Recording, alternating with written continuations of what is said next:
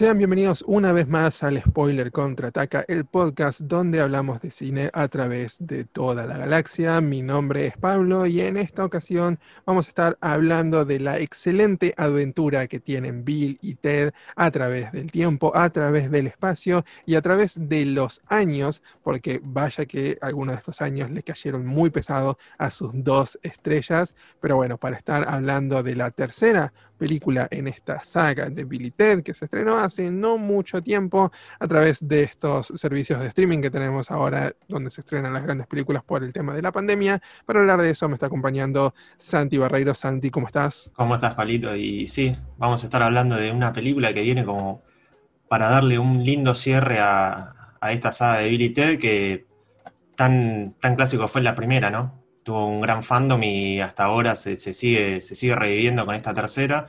Y es una película que trae todo ese universo de nuevo y la verdad que lo hace bastante bien. Exacto, lo hace bastante bien. Para los que no lo sepan, Milité es una aventura de, viajes en el tiempo, viajes entre dimensiones incluso. Y déjenme decir algo a la, audiencia que nos está escuchando, que este, este programa en particular también es como un viaje en el tiempo para nosotros, porque vamos a ser honestos, ya lo grabamos en una ocasión y hubo problemas con Zoom, que es por la manera que estamos grabando esto de manera, de manera remota, que no podemos juntarnos y se borró y hubo todo un lío, así que para nosotros va a ser también un viaje en el tiempo, un déjà vu, una falla en la, en la Matrix, por decirlo de alguna manera, estar hablando nuevamente de, de, esta película. La primera que se estrenó hace ya 31 años, 1989, la primera edición de, de Billy Ted, que junta a Keanu Reeves con Alex Winter, acá las dos estrellas que son Bill y Ted dos adolescentes un tanto bobos, pero con mucho, mucho carisma y mucha onda, que a lo largo de, bueno, de estas dos primeras películas los vemos en su adolescencia. Y ahora en la tercera edición, Billy Ted Face the Music, vemos ya su vida adulta, vemos un poco más de cómo fue que crecieron eh, y cómo están todavía en la búsqueda de la misión que se les había dado en esas dos películas anteriores de escribir una canción que iba a unir a todo el mundo. Y en esta película se nos devela que también va a salvar a la realidad misma que está colapsando. Así que bueno, tienen una tarea muy difícil que hacer y justamente vamos a ver la, manera en cómo estos dos personajes tratan de, de componer esta canción que va a terminar salvando a la realidad en su totalidad. Eh, puntualmente quería preguntar, Santi, si viste las dos anteriores, ¿qué te parecieron? ¿Cómo, cómo estás vos conectado con la saga de Billy Ted? Sí, eh, la primera la había visto hace mucho tiempo, cuando era, cuando era más chico. No había visto la segunda y ahora que salió la tercera, digamos, este programa me puse al día. Y la verdad que esta tercera me parece, me parece un lindo cierre. De hecho, se siente como una película de Billy Ted algo que no suele pasar con estas, con estas películas que se estrenan hace mucho tiempo y después vuelven como para hacer una nueva entrega esta película de Billy Ted, la de Face the Music, se siente muy Billy Ted, o sea, es un. Vos ves la película y decís, ya está, es una película de Billy Ted. Mm. Eh, y de hecho, los que vuelven, Alex Winter y Keanu Reeves, se vuelven a meter en los personajes. Y la verdad que después de tanto tiempo, más por el lado de Alex Winter, que hacía varios años que no, que no actuaba, estaba más metido en la dirección, pero volvieron a, a conseguir esas, esas expresiones de los personajes. Es como que los estás viendo 30 años después y son las mismas expresiones. Vos pausás mm. las dos películas a la vez y son las mismas expresiones. La verdad, muy bueno cómo se metieron ahí en, los dos personajes. Sí, eso fue tremendo. Creo que mucho tiene que ver el hecho de que vuelve como el equipo original, y como mencionabas a Keanu Reeves y Alex Winter. También vuelve en el guion Chris Matheson y Ed Solomon, que son no solamente los guionistas de las dos primeras, sino los creadores de los personajes de Billy Ted, que los crearon juntos en una clase de improvisación. Eh, entonces, bueno, el hecho de que mantenga esa esencia, como vos decís, que la verdad es sorprendente que después de tantos años una película logre mantener esa esencia, que no suele pasar, o sea, cuando uno ve, por ejemplo, no sé, Los Cazafantasmas o alguna remake nueva, en verdad les cuesta a, estas nuevas películas retomar la esencia del material original y por lo menos mantener y cargar ese, ese tema y mantener esa, esa energía.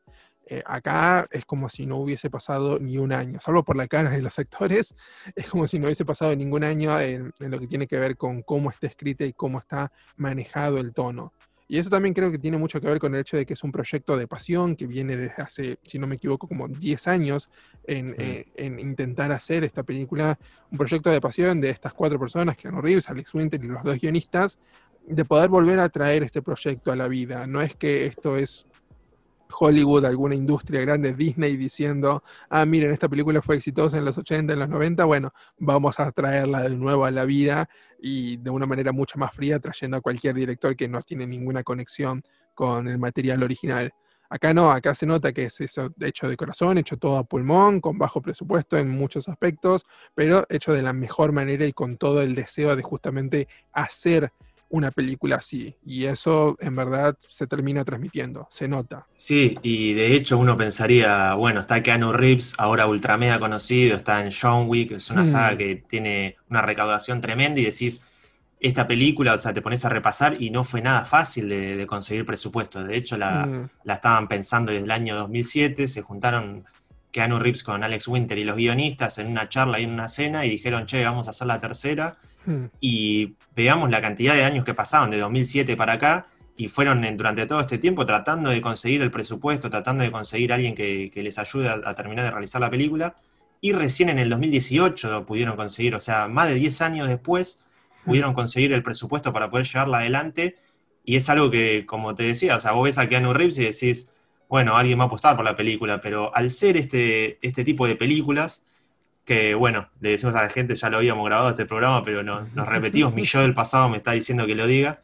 Eh, es una película que se arriesga, es una película que no se toma en serio y hoy en día ver este tipo de películas en, el cine, más que nada en Hollywood, es como algo que no se ve, siempre termina yendo a lo seguro. Y esta es una película más que, se arriesga, ¿no? que intenta traer algo que, en su momento tampoco es, como vos decías, tampoco que fue un éxito de taquilla, sino más bien generó un cierto fandom eh, cosas clásicas que la gente sigue recordando y, por eso también le tiene mucho cariño a la gente. Creo que es el contraste perfecto con, bueno, eh, no, sé, no sé en qué orden vayan a salir esos podcasts que grabamos, pero hoy mismo grabamos el de Mulan, eh, le digo a la audiencia, y, creo que es el contraste perfecto esta película. Mulan es una película hecha por una mega corporación de una manera totalmente fría y con ningún cariño ni respeto al material original que es tan amado por la gente. Este es el polo opuesto, es una película hecha por compasión y con una total reverencia al material original, porque las mismas personas que lo hicieron y se divirtieron están nuevamente acá divirtiéndose haciéndolo. Como vos decís, Keanu Reeves no tiene ninguna necesidad de, de estar en esta película ni de hacer esta película. Él tiene la, la ya con John Wick, le está yendo muy bien con eso. Eh, no tiene ningún, eh, ninguna necesidad de participar en una comedia de este estilo, tan bajo presupuesto, pero se nota que le apasiona. Y Alex Winter también, como decías, retirado de la actuación, no tenía ninguna razón para volver a esto. No es que tampoco estaba necesitado de plata ni nada por el estilo. Entonces, ese, esa energía se transmite y le viene a la perfección a una película como Bill, Bill Ted, que justamente trabaja con esto mucho, de, la pura energía y, carisma y simpatía de los protagonistas, porque como decíamos, son dos tarados, los protagonistas de Bill y Ted son dos estúpidos que, que, no saben hacer nada bien, los pobres, pero uno son sumamente queribles y uno los quiere mucho y son sumamente optimistas en todas las situaciones una situación que sería súper común en este tipo de películas que son de dos amigos que pasan en el tiempo y cómo vemos su vida futura y cómo crecen, otra, otro estudio quizás hubiese tomado esta película y hubiese dicho, no, Bill y Ted se separaron, ahora se llevan re mal, eh, Ted no quiere saber nada con la música, Bill está haciendo su propia música experimental y esta película tiene que volver a traerlos juntos. No, porque esa no es la esencia de Bill y Ted. En esta película los dos siguen siendo súper compinches, de hecho demasiado compinches. Sí, eh, coincido en lo que dijiste y también me da la sensación la película, para meter un ejemplo nomás, como fue Avengers Endgame, que fue como un repaso de lo que fueron hmm. todas las películas de Marvel, como que en esta de Billy Ted es como que también quisieron hacer como recordar las dos películas, las primeras películas, con esto de que hacen el viaje. Bueno, en esta película por lo menos son las hijas, ¿no? Son las que están interpretadas hmm. por Samara Weaving y Brigitte Lundy Payne, que vendrían a ser las hijas de Billy Ted que tienen bastante protagonismo en esta, en esta nueva entrega. Y es como que hacen el viaje que hicieron los personajes en, la película, la primera y en la segunda. Y también se mete esto con lo de las princesas, ¿no? Con las mujeres mm. estas que ellos se, se, casan, que las encuentran en uno de los viajes en el tiempo que hacen. Y es como que también hace ese repaso, ¿no? Es como que también trae como de manera de, eh, de tradición todo lo que pasó en las primeras, como para hacerte un, eh, un flashback, y la verdad que le sale bastante bien, porque como vos decías, otro estudio hubieran tomado un camino completamente diferente, y acá es como, al ser una película de cierre, una tercera entrega, se toman la libertad de, poder hacer algo que la gente pueda, se sienta identificada. O sea, la verdad que por ese lado estuvo, estuvo muy bien la decisión. Sí, definitivamente, se, se, siente muy bien todo eso. Ahora, la película no es perfecta, obviamente, la película tiene sus problemas, no es que es una obra maestra del cine, pero no necesitaba hacerlo. Las dos primeras tampoco fueron películas perfectas, tenían sus problemas, tenían sus cosas, pero funcionaban muy bien. Y, en este caso tenemos lo mismo, tenemos una película que tiene, que tiene personalidad, y es, eso es a veces difícil de conseguir, una película que tenga eh, su propia personalidad, que tenga este carisma y que te haga verla y decir, sí, está bien, tiene algunos errores, pero me entretuvo bastante, me hizo reír, me dejó con una linda sensación adentro, todo eso se logra eh, en esta película y es muy bueno eso que mencionabas vos de los dos personajes de, las hijas, que son exactamente iguales a, a mm. Billy Ted de cuando eran jóvenes y eso es sensacional porque aporta mucho más a la comedia. Y, justamente muestra cómo meten cosas nuevas, pero las hacen funcionar dentro del universo de, de Billy Ted. Eh, y toda la misión que tienen, porque acá nuevamente, como decíamos, la misión es llegar a componer esta canción que va a salvar a la realidad ¿Y de qué manera se les ocurre Rehabilitate? Bueno, viajar en el tiempo para sacárselos a su propia versión de ellos mismos una vez que la hayan escrito. Y ese tipo de, narrativas totalmente incoherentes, que si uno las analiza, no tiene sentido en, en la cuestión de viaje en el tiempo, cómo funcionarían las cosas, pero uno hace caso omiso a eso y no le importa porque la, historia que te están contando y la manera y la, aventura en la que estos dos personajes se meten es sumamente atractiva y es sumamente interesante y es muy graciosa. Hay varios momentos en los que yo me reí en voz alta y, la verdad es que muy pocas comedias estaban haciendo eso últimamente. Sí, y esto, esto que vos decís de que, de que toma cosas que por ahí no se hubieran hecho, o sea, esto de que no te expliquen lo de los viajes en el tiempo o cómo se mm. pueden hablar con la muerte. Es parte de esto y que la película no, se tome en serio. es lo que la hace más original. O sea, una vez que pasaron los hechos, por ejemplo, se pueden hablar con la muerte. Yo no voy a preguntar cómo están hablando con la muerte o cómo, cómo funciona este, este, esta cabina telefónica con la que viajan. O sea, mientras la historia siga su rumbo y lo que me están contando está bueno, o sea, no le voy a dar bola a esos, a esos detalles. Y otra de las cosas que también se sienten se sienten muy de la película, son los personajes que vuelven, porque de hecho mm. vuelven todos, salvo George Carlin, que bueno, falleció, pero se le hace un pequeño homenaje en la película. Eh, pero después están todos, está la muerte, bueno, están Billy y Ted, y todo eso, está mismo el papá de, papá de Ted. Mm. Eh, el que no está es el papá de, Bill, pero eso es lo que no, no sé muy bien, no sé si falleció pero todos los personajes vuelven y eso es lo que también ayuda, ayuda a este tipo de películas en otras adaptaciones, por lo menos cuando se vuelve después de varios años desde que se estrenaron las originales, suele pasar esto de que por ahí algún personaje no quiere volver o les costó la negociación. Y acá al ser una película que es más íntima, como que los personajes quieren hacerla, se nota, se nota ese cariño y la verdad que queda reflejado. Y vuelve el gag de de la madrastra de, Bill y que después es la ah, madrastra de Ted y después se casa con, creo que era el hermano de, de, Bill, entonces eh, vuelve también ese, ese tipo de chiste que estaba ahí presente en las dos primeras películas y que acá también está, está nuevamente. Eh, sí, e, e, es muy reconfortante ver cómo estas películas logran mantener todas esas cuestiones, esa esencia y poder diferenciarse de, de, las películas que, como decíamos a veces, se toman muy en serio últimamente algunas películas y es como, relájense, permítanse divertirse, permítanse ser un poco bobas, permítanse tener estas cosas así que, que uno ya no, no, suele ver en algunos tipos de películas. O sea, todo el cine se está tomando como, por lo menos el mainstream, obviamente, se está tomando muy en serio. Es decir, creo que es una, moda que empezó desde eh, las películas de Batman de Nolan. Creo que él fue como el que empezó esta moda de, de, tomar conceptos ridículos sumamente en serio. A él le salió muy bien, pero después hay otras personas que no le sale tan bien y justamente nos terminan dando películas que, no sé, no te ponen a un dragón que habla porque sería muy bobo. No, no es muy bobo poner un dragón que habla. Puede funcionar si lo haces bien. Eh, y esta película es una prueba de eso, de que las cosas pueden funcionar si, si, si te permitís ese, ese, espacio, más si tu historia es absolutamente ridícula. Entonces no, no hace falta que te tomes en serio.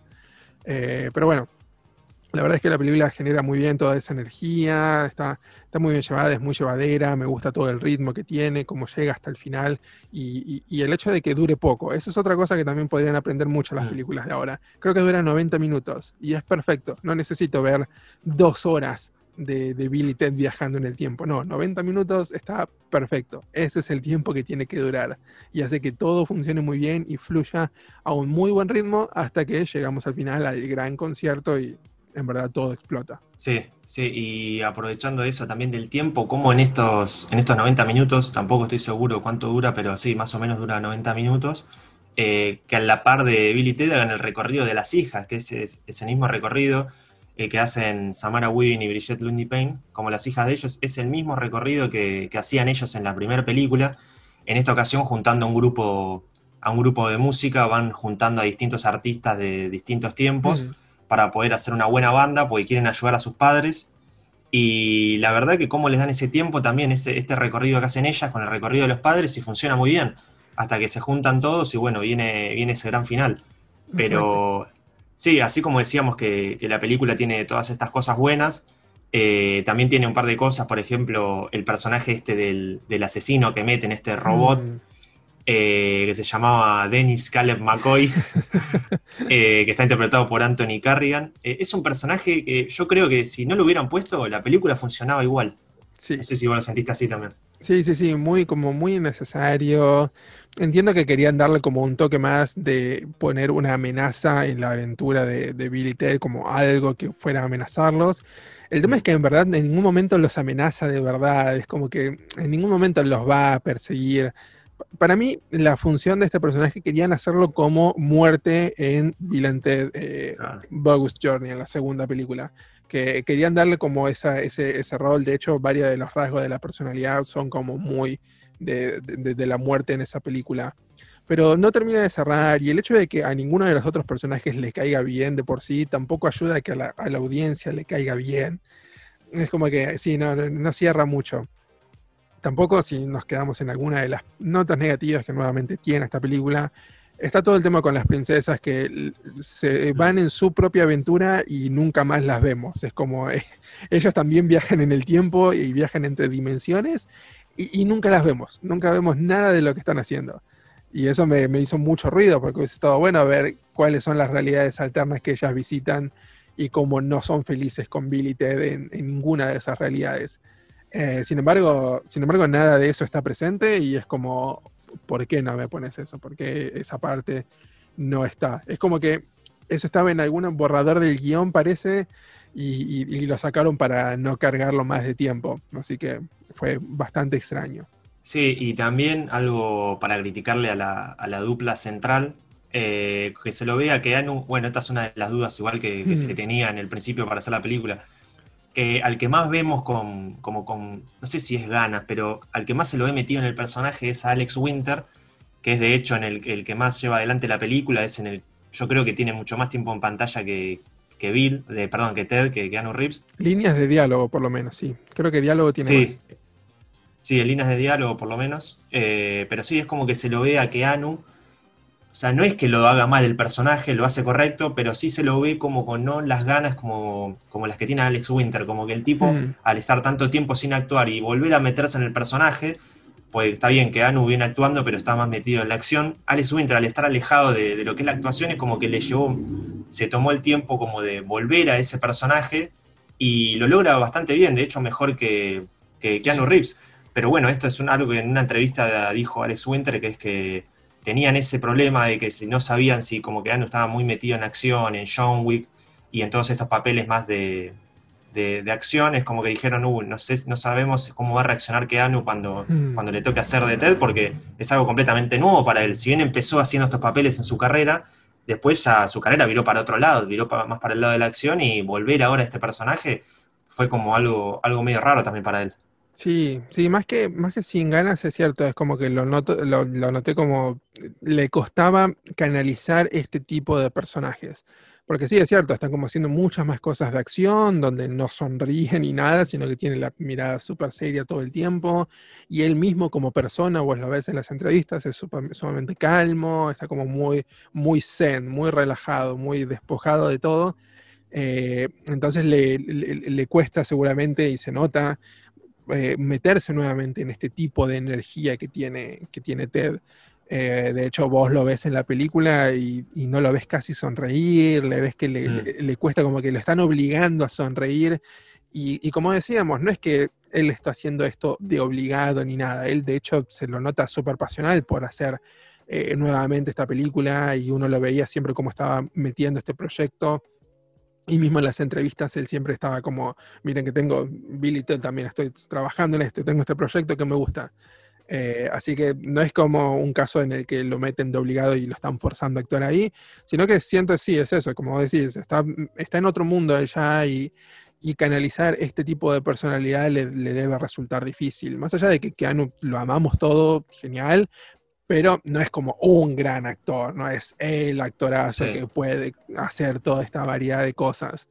Entonces, obviamente le, va a costar un poco esto y, se notó. Y es una pena porque justamente es como una parte tan importante y, Ted tenía como este rol también de súper carismático, súper energético, siempre sonriendo, que, no está tan presente. No, no, no, está. Y creo que también por eso hay mucho, como vos decís, de, de Alex Winter cargando esta película. La mayor parte de la línea de diálogo la tiene él, un montón de cosas la está haciendo él y, carga muy bien. La verdad es que Alex Winter es, la joya revelación de, los dos en esta, en esta película. Es muy interesante también ver sus diferentes versiones en el futuro. Primero esta versión que los estafa con estos acentos ingleses malos y después todos musculosos en la cárcel. Eso funciona muy bien, es muy gracioso, es muy divertido todo lo que se da. Y, la verdad es que Alex brilla en eso. Que a Anu le cuesta un poco, pero tampoco es que es desastroso, por suerte, ¿no? No es como que te saca de la película. No, y también para, para mencionar algo que, la película, o sea, a diferencia de las dos primeras, es el movimiento este de air guitar, el movimiento que hacen los mm. dos personajes con el sonido de la guitarra de fondo, que creo que si juntamos las tres películas, yo creo que esta tercera es el, que menos tiene de, este movimiento. Un movimiento que es clásico, clasiquísimo de, las dos primeras películas. Y para nombrar algo así de color con, este, con este movimiento que hacen, es que la película logró un récord Guinness con los, con los fanáticos que se juntaron en, en un Zoom y se pusieron a hacer este movimiento todos al mismo tiempo y se necesitaban un mínimo de 100 personas y los locos juntaron 186. Así que en la película no lo vemos mucho, pero en el récord este que consiguieron para, esta tercera entrega se, puede ver. Eh, pero sí, coincido, coincido con lo que dijiste, pero sí, no es, yo me expresé mal, no es que fueran sin ganas, hmm. como, como lo hace Keanu, sino más bien tensionado. Yo creo que es eso. Como que en eso de querer entrar de vuelta en el personaje y meterse más en comedia, lo que no hace hace bastante, eh, es como que eso lo tensionó. es como que se lo ve la mayoría de las escenas tensionado. Sí, no es sin ganas, pero sí, se lo ve como un poco tensionado. Sí, como que se está esforzando mucho y, quiere hacerlo y eso mismo te, termina trabando. Como cuando tenés que hablar en público y estás súper preocupado de, las cosas que tenés que decir y después terminas como trabándote en lo, que decís. Eh, pero sí, eso, eso es cierto. Eh, y, es, sensacional eso que mencionas vos del récord Guinness, porque es como es la energía y el, motivo, y creo que es el tema mismo de esta película, de, mm. tocar todos juntos, de, estar todos juntos para tratar de salir de una situación eh, difícil, porque Bill y Ted no son los que salvan el mundo, sino son ellos, sus hijas, eh, su familia, la muerte, los otros músicos y toda la gente que toca la canción al mismo tiempo. Y, creo que eso está bueno ya para, ir cerrando como la nota final para dejarnos como, como película en un momento como el, en el que estamos viviendo, que es un momento de mierda que estamos pasando todos con esta, con esta pandemia. Entonces, tener una película que tiene este tipo de energía, que tiene este tipo de mensaje positivo y que tiene justamente este, este carisma y estas ganas de participar, que, me parece sensacional y me parece que es un gran aporte y yo siempre sostengo que las películas tienen que tienen que justificar su existencia. Si vas a hacer una película y vas a hacer todo el esfuerzo, hacelo por algo, hacelo por una razón que sea más allá de, no sé, recaudar plata. Hacelo por algo de verdad. Y creo que esta película lo hace por, por algo de verdad. Obviamente no había chance de que ellos siquiera supieran que iba a haber una pandemia, así que no creo que lo hagan con esa con la intención de ayudarnos en la pandemia, pero sí creo que tienen como este mensaje y esta energía y esta, esta, positividad que, transmiten mismo los personajes y que me parece sensacional una película completamente ausente, de, carente de cinismo, en un mundo donde estamos acostumbrados a ver a un montón de gente cínica, a películas que dan mensajes cínicos. Eh, tenemos un Batman que tenía que ser un, justiciero y termina matando gente porque sí. Toda esa actitud cínica hacia, hacia estas cosas que debían ser como mucho más inocentes y con mucha más vida y vibraciones positivas es bueno ver que esta película retoma todo esto y logra transmitirlo de una manera sensacional, que se nota hasta en los créditos. Vos ves los créditos y es un montón de gente tocando junta, eh, a, la distancia, pero tocando junta en cierto punto. Y eso, eso está bueno. Sí, y esto también para, ir cerrando, yo por lo menos vi la primera hace mucho y me puse al día con, con la segunda y esta, la vi de corrido, la segunda y la tercera, y quizás no me generó la, o sea, es un cierre que me gustó, pero quizás no me generó esa sensación de, de nostalgia como me hubiera generado, yo creo, si veía la primera y la segunda mm. antes, eh, con esta escena post créditos de ellos de viejos tocando, mm. tocando juntos, yo creo que ese fue un muy lindo cierre y no me terminó de tocar como me hubiera tocado si eh, hubiera visto la primera y la segunda en el tiempo que salieron, ¿no? Hace bastantes años. Eh, pero me pareció que eso, que el cierre fue un digno cierre para los dos personajes y que no, dejaron la puerta cerrada para hacer una, una tercera siguiendo, siguiendo el camino de las hijas. Eh, algo que podría ser interesante, pero no sé si, se pueda terminar desarrollando, más que nada por lo que les terminó costando hacer esta película, lo que le terminó, hace el tiempo que pasó para que puedan juntar el presupuesto. Mm. Y encima son dos actrices jóvenes, yo creo que si siguen creciendo no sería lo mismo, pero, pero quién sabe, ¿no? Sí, nada, aparte duda que esta película vaya a hacer mucha plata, tampoco es como eh, en ese caso lo vería muy, muy difícil. Yo personalmente no sé tampoco si lo querría, porque es como, son tan iguales a Billy Ted, las hijas, que mm. en verdad terminarían haciendo nuevamente la misma película. Y, creo que eso iría un poco en contra de lo que es este cierre. Yo creo que este es como lo, último que vamos a ver de, de, Billy Ted y espero que así sea, porque es como, como vos decís, es un lindo cierre. Así que déjenlo ahí, no lo toquen más, eh, está perfecto como está, ya está. Esta es, la saga de estos dos personajes. Y, creo que eso está bueno, que, si pueden soltarlo y hacerlo y ya está, me parecería genial. Es como, ya está, eh, Keanu, dedícate a, John Wick y hacer más películas de eso. y, esto, esto déjenlo así como, como es, déjenlo como esa cápsula en el tiempo de lo que hicieron, del proyecto de pasión de todas estas personas, que, que, en verdad se nota todo ese deseo y esa energía. Déjenlo ahí, porque eso me parece perfecto y está bueno poder eh, soltar. Eso es algo que también el cine de Hollywood podría aprender mucho últimamente. Dejar soltar las cosas y ah. dejarlas como están, que funcionan bien, listo, ya está. No, no metan más la pata. Y para no seguir metiendo más la pata nosotros, tampoco vamos a seguir extendiéndonos y vamos a dar por terminado este, esta reedición para nosotros, por lo menos, de la charla sobre Billy Ted Face the Music. Sumamente recomendable, yo lo recomiendo, no sé vos, Santi. Sí, sí, completamente. Y más si ya venía siguiendo la, la saga, o sea, si sos fanático de las dos primeras, esta también te va a gustar mucho, así que... Vean las dos primeras porque la van a necesitar para la tercera. No es una película en la que podés saltar y meterte ya porque no vas a entender nada, porque no te explican absolutamente nada de lo anterior. Así que, eh, salvo una pequeña escena en la introducción, como que recuentan algunas cosas, pero muy poquito. Así que eh, no es como una película muy amable para gente que no esté familiarizada con, con las anteriores. Así que vean las anteriores, son divertidas, se pasan volando. Eh, algunos efectos especiales quedaron como medio viejos, pero nada, nada que sea demasiado difícil de ver. Así que bueno, eh, esto fue todo con el podcast de, de, esta semana, de este programa, esta edición.